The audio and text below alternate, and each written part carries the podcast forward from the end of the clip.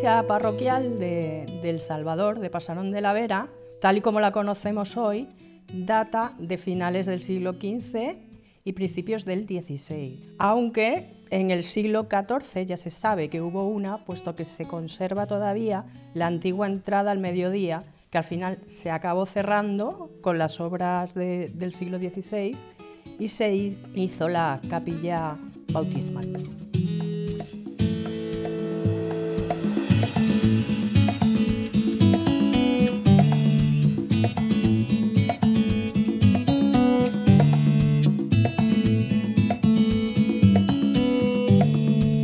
Turismo en Pasarón de la Vera. Señalización turística inteligente en formato audio. Iglesia de El Salvador y Torre Parroquial.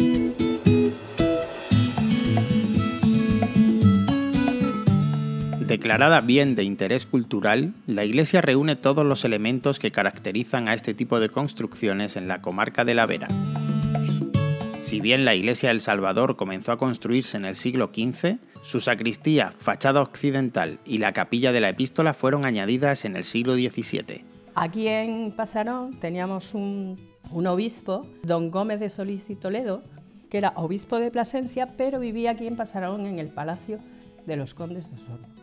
Entonces, don Gómez de Solís era un erudito, era un humanista, conocía perfectamente el estilo renacentista e inicia las obras en, estilo gótico, pero lo acaba en estilo renacentista.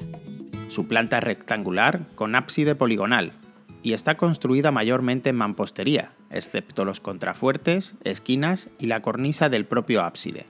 En su interior encontramos un espacio muy amplio, dividido en tres naves de cuatro tramos, separadas por seis pilares graníticos muy estilizados de sección elipsoidal. Sus bases son góticas y sobre ellos una cubierta de par y nudillos con tirantas, con una fecha inscrita, 1840.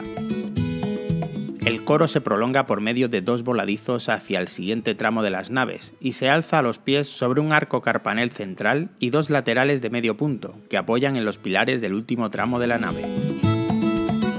La capilla mayor es la pieza más valiosa y la mejor iluminada. De planta pentagonal, con tramo recto, la capilla está cubierta con bóvedas de crucería. El primer tramo presenta un dibujo romboidal único en la comarca, mientras el fondo del ábside ordena sus nervaduras de forma estrellada. A ella se accede a través de un arco triunfal, ricamente labrado con basas y finos baquetones, culminados en diminutos capiteles, de los que arranca el amplio arco de medio punto, moldurado de principios del siglo XVI. Todas las iglesias tenían tres entradas. La cabecera de las iglesias todas están hacia el este porque es por donde sale el sol, que significa el renacer, la salvación.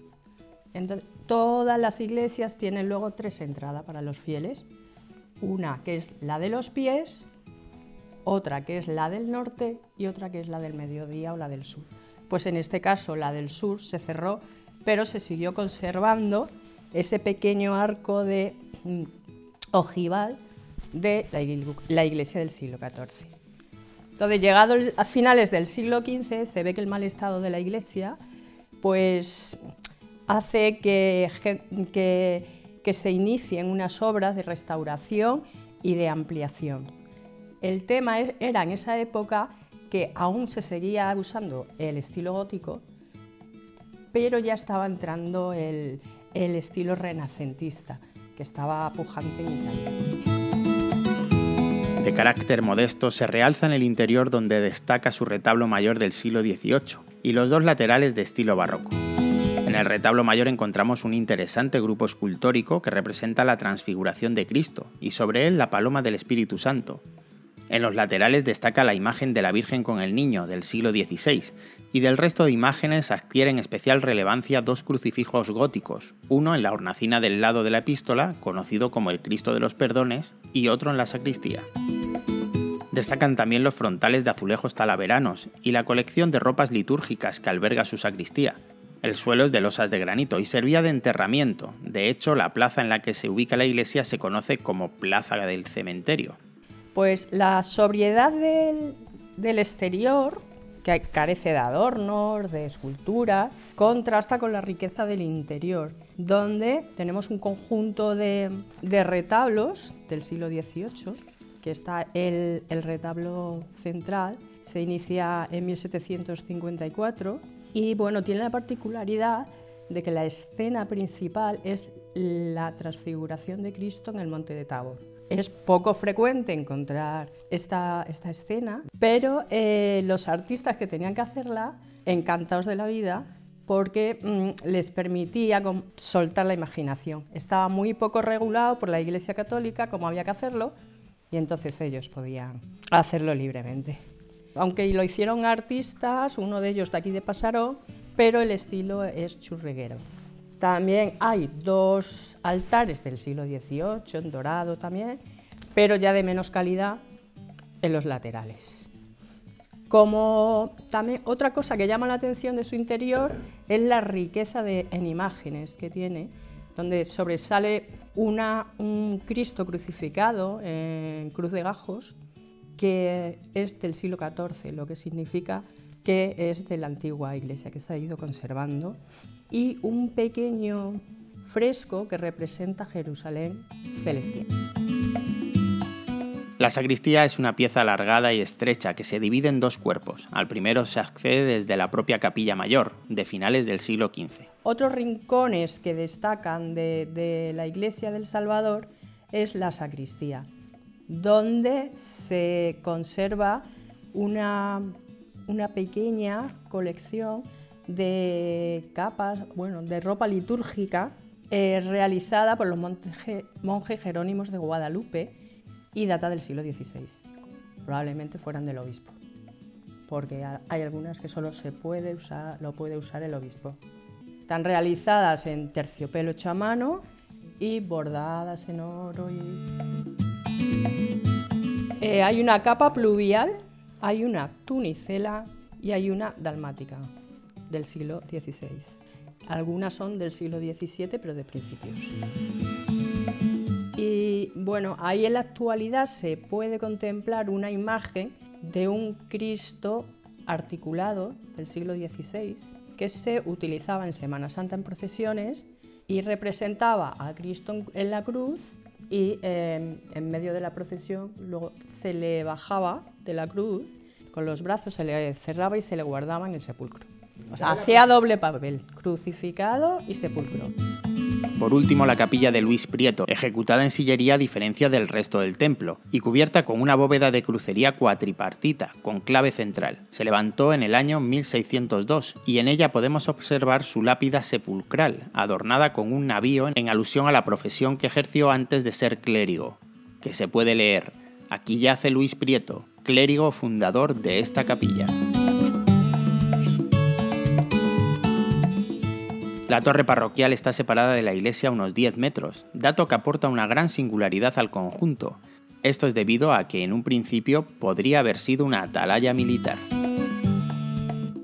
Eh, desde principios del siglo XIV, a partir del Edicto de Milán, las construcciones religiosas se componen de una iglesia, una torre separada del templo, un baptisterio para mm, bautismos separado del templo y un cementerio que tenía que tener de 12 a 30 pies alrededor de la iglesia.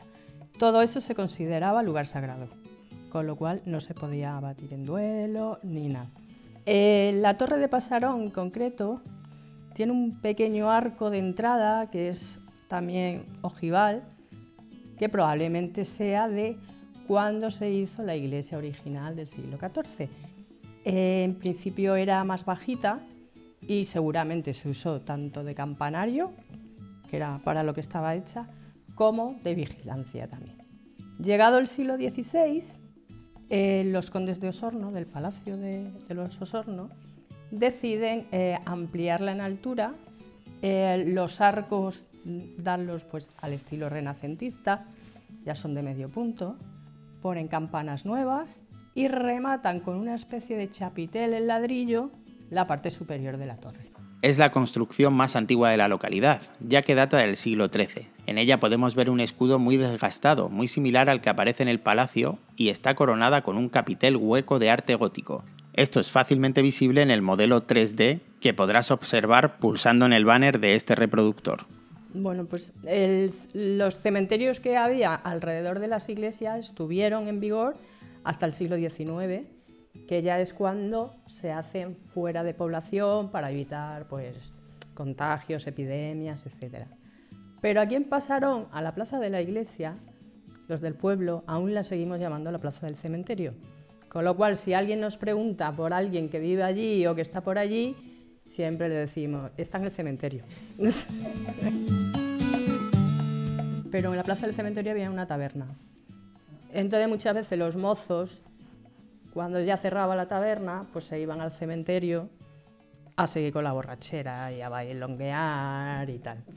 Entonces el, el obispo de Plasencia, que le llegó la noticia, mandó vallar todo, todo el cementerio para que los mozos no pudieran entrar y les amenazó con cerrar la taberna si volvían a liar alguna.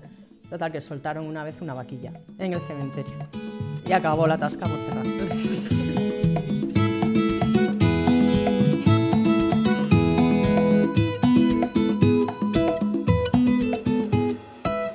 Una producción de Radio Viajera financiada en el marco del Proyecto para el Desarrollo de los Pueblos Inteligentes de la Junta de Extremadura y la Unión Europea, con el apoyo del Ayuntamiento de Pasarón de la Vera.